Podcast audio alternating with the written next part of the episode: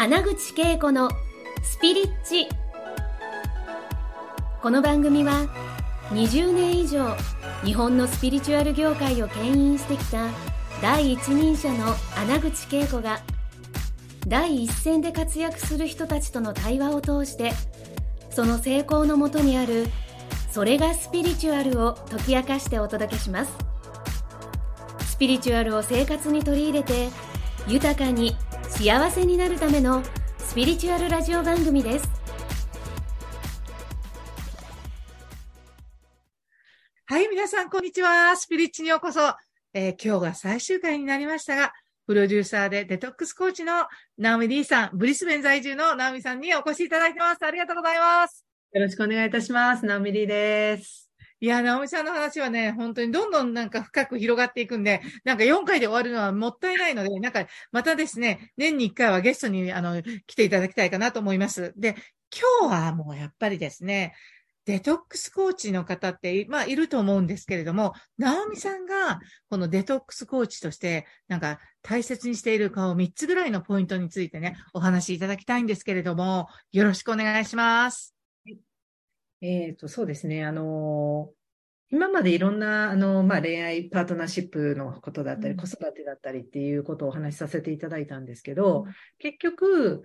うんと、そこで導かれた答えっていうのは、結局、自分が選んでいいとか、自分が決めていいとか、そして選択肢を持つっていうことだったんですよね。で、いわゆるデトックスって聞くと、皆さん、ファスティングとかデトックスっていう話を聞かれる、聞くと、皆さん想像するのが、食事制限っていう言葉だと思うんです。で、制限されると思うと、人はすごく、ああ、無理無理無理っていうことを言われる。窮屈になっちゃいます。うんそう、そうなんですよ。でも、デトックスって、なんていうのかな、ちょっと断捨離と似ていてうん、本当のデトックスって自分が本当に必要なものを選択できるっていうことだと思うんですねうん。なので、私のそのデトックスのプログラムの中では、まず自分で決めていいですよっていうことっていうのと、あと、必ず代替えですね。置き換えがありますよ。うん私、今まで毎日コーヒー10杯飲まないといけなかったんです、みたいな方もいるんですけど、うんコーヒーの代わりにこれがありますからっていう、代わりにありますよ。もう私、毎日パン食べてたんですけど、じゃあパンの代わりにこれがありますよっていうことで、代わりにこれ食べてみましょうっていうことで、代替をするということですね。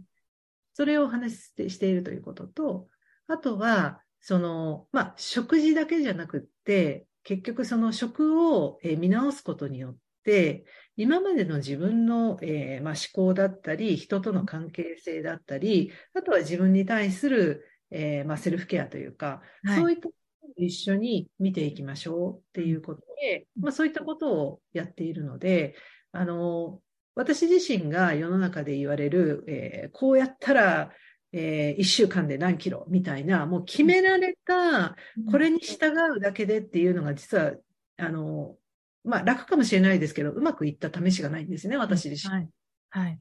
で、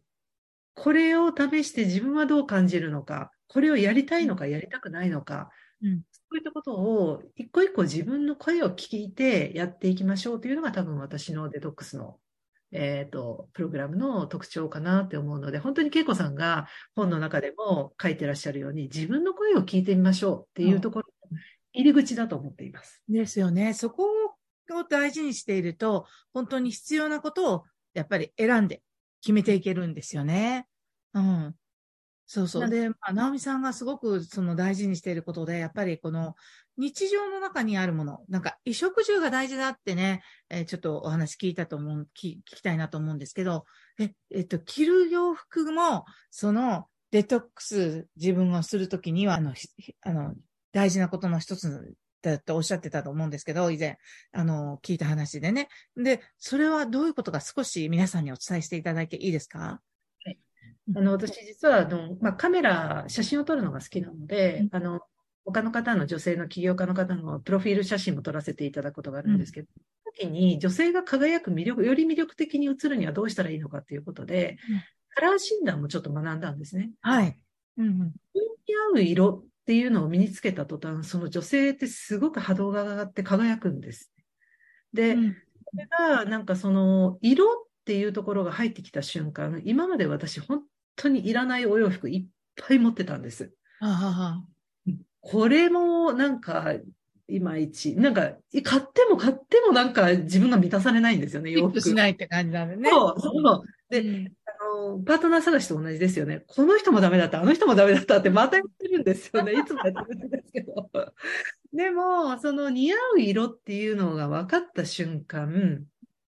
いらないものがもう、えー、どう言ってるのかな？不、不必要なものを買わなくても済むようになったんですよ。っていうね。すごくそういう意味で、はっきりとわかるわけですよね。本当に必要なものと必要でないものが。ね。そうなんうん。そうなんです。で、これ、それは、例えば、えーブランドのお洋服とか、あの、好きな方はそれでいいと思うんですけど、うん別に高いものを着ないといけないっていう視点ではなくて、うん。もう今、どなたでもできるかなって思うのが、自分に似合う色という視点で服を選ぶっていうことなんですよ。うんで、そうすると、ユニクロでもいい、あのー、島村でもいい、もうどこでもいいから、はい。自分に似合う色っていうのを身につけた途端、女性って輝き始める。はい。まあ、それは男性もそうだと思うんですけど。それが分かった瞬間、本当に断捨離も同時にすごい進むようになったんですね。あ、なるほど。だから、デトックスは体だけではなくて、自分の、えーね、えー生活の中で、えーね、衣類もそうなんですよね。ああ、なるほどね。それはもう、それを知るだけでもなんかすごい価値ありな、あるなと思うのは、もう、無駄が、無駄なことをしなくなる。最適化になりますね。自分の人生を快適で最適な状態にも持っていけるわけですよね。やっぱ気分って違いますもんね。似合う色の服を着てたらもう気分が上がりますもんね。確かに。いい気分でいられるのが、キメメンテナンスできますもんね。ね似合う色っていうのも、まあ一つ、あの、あるんですけど、そのうちになんか楽しくなってくると、あのお友達とやったことがあって、なんか、はいこれないわーっていう服を一回試着してみようよっていうちょっと遊びをえ。なるほどね。ああ、面白い、それ。うんで、あのーまあ、私の年齢とかだったら昔のあの、聖子ちゃんドレスみたいな。で、あの、自分がね、テンションがワクワクする服っていうよりは、私の場合はやっぱり自分の中に制限が、やっぱりブロックがいっぱいかかっていたので、逆に言うとね、それを粉々に壊すために、これないわーっていうのを着てみようっていうゲームをやったんです。いいねそれいいわ。最高やわ、それ。ねそしたら、めちゃめちゃド派手な服が出てきたんですよね。すで、派手な色、派手な、えーヒョウ柄で、これないわーと思って手に取って着てみたら、めちゃめちゃ自分合ってる自分を見つけぴったて、りもうその、なんか、なないわと思ったけど、来たら案外、うわ、私が出てくるみたいな、私らしいわっていう気分になれたんですよね。あなんかそれ大事かも。なんかこのデトックスね、するプロセスの中で食生活をね、お話聞いたりとか、どんなデトックスの方法があるかという、をいろんなのを聞きながらコーチングしていただけて、自分で最終的に決めるって大事だし、なんかそのあたりもなんか、そそういうことで、直美さんが、えっと、やはり、あの、コーチングするときには、やっぱり似合う色とかの、そういったアドバイスなどなどもしていただくことができるわけですか？そうなんです。で、面い。白いな。これないわっていうのも来て、なんか写メ送って、これどう？みたいなね。あの、ほら、買う、買う前にね、あの、自分は絶対これないわっていうのを来て、ちょっと写真撮ってみる、見てとかね、してね、そういうのでコーチングに使うと楽しそう。どうも、うん思うんだよ、直美さんとか見てもらって、うんガリアリさんだねとかで自分がどんな気分になるかっていうのもね、そこで味わって。うん。だから、なんか、あの、理想の自分はシンプルでシックなものが似合う女性を理想で描いてるんですけど、はい。実はド派手で、もうなんか目立っちゃう服を、うんえーが似合ってしまう。そしてそれを着たらワクワクしてる自分っていうのを発見してしまったんですよね。うん。で、ね本当は目指してるのは、なんかシンプルシックでスマートな、なんか女性なんですけど、うんでも、本当に自分がワクワクするっていうのは漫才師ぐらいにちょっと、なんわか、あ自分が、なんかいて、で、それを着てるとね、不思議なことに周りもすごい喜ぶんですね。ですよね。なんか、なんか、やっぱ、なんかエンターテインメント性が高いデトックスをすればいいっていう、そう、結局そうですよね。なんかデトックスってなんか我慢じゃなくて、やっぱりね、制限でもなくて、楽しいかどうかっていうね。だから私、あの、ちょうど先月ね、あの、デトックスしたんですよね、先月の頭に。その時に、通常より長めにしながら、実は、あの、私はコールドプレスジュースを専門に、えっと、朝、昼、晩とか、適度に、それとお水を十分に飲みながらやってて、で、その元気、活力が溢れてくるんで、外に、ビーチに出かけたりとか、あとはなんか、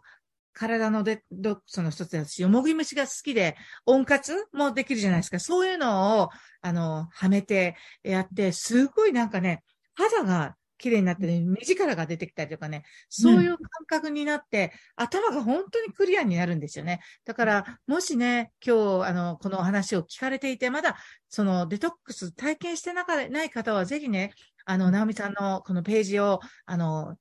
メールでこのリンクと一緒にお知らせしていますので、ぜひぜひ、あの、ご覧いただけたら嬉しいかなと思います。で、初めてね、えポッドキャストから入って方、えいらっしゃった方はぜひ、ポッドチャッキャストからですね、私のあのメルマガに登録しておくと、その情報、あの、送られてきますので、楽しみにしてくださいね。もう、今日もね、直美さんになんかこう、名残惜しいんですけれども、さらにまた、えっとね、2000、これは23年の6月に皆さんに配信してますが、2024年もですね、多分、直美さんとまた、えー、リアルに会うこともあると思うし、えー、ね、日本かオーストラリアか、もしかしたら第三のどっかの国で会うかもしれないんですけど、また、あの、スピリッチのね、ゲストに、えー、なっていただけたら嬉しいかなと思います。ナオミさん、最後に、えー、ぜひ、ぜひですね、え、ここまで、え、4話まで聞いてくださった皆さんに最後何か、え、お伝えしたいことがあったら、一言お願いします。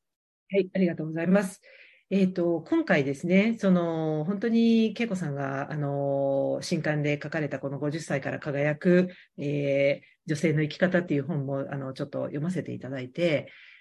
自分らしさとか今自分軸っていうところを、あの、探している方、本当に多いと思うんですよね。で、私の人生を振り返ってみても、結局はそこだったのかなってすごく思うんですけど、うんうん、一番大事なことって、やっぱりえー、外からの情報というよりかは、自分の内側のやっぱり声を聞く。で、今まで聞いてあげられなかった自分に気づくっていうところね。うん、で、もしかしたら私のように他のかあの人からポッと言われた一言、